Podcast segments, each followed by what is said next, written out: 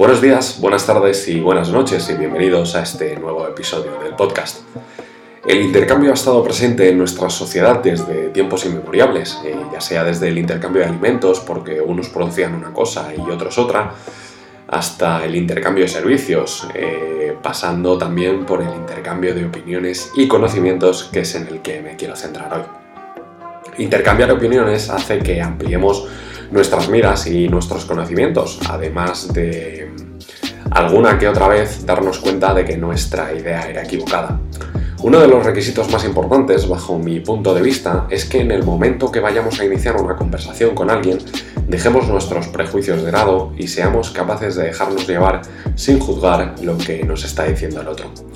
En resumidas cuentas, escuchar de forma activa lo que la otra persona nos está contando, gestionar esa información y una vez la hayamos hecho, ya ponernos a ordenarla en nuestra cabeza.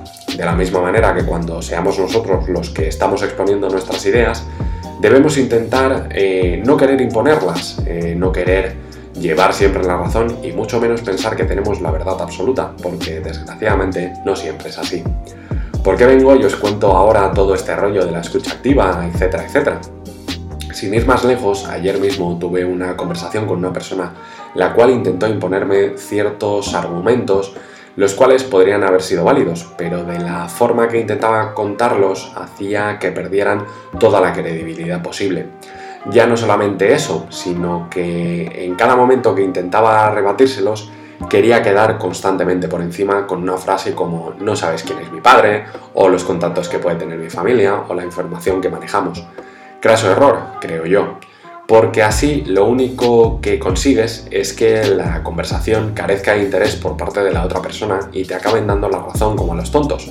La moraleja de todo esto es que siempre que intercambiemos opiniones al respecto de un tema, debemos dejar de lado todo lo que creemos conocer sobre el tema en cuestión porque podemos estar equivocados y dejarnos empapar por lo que la otra persona quizás sepa.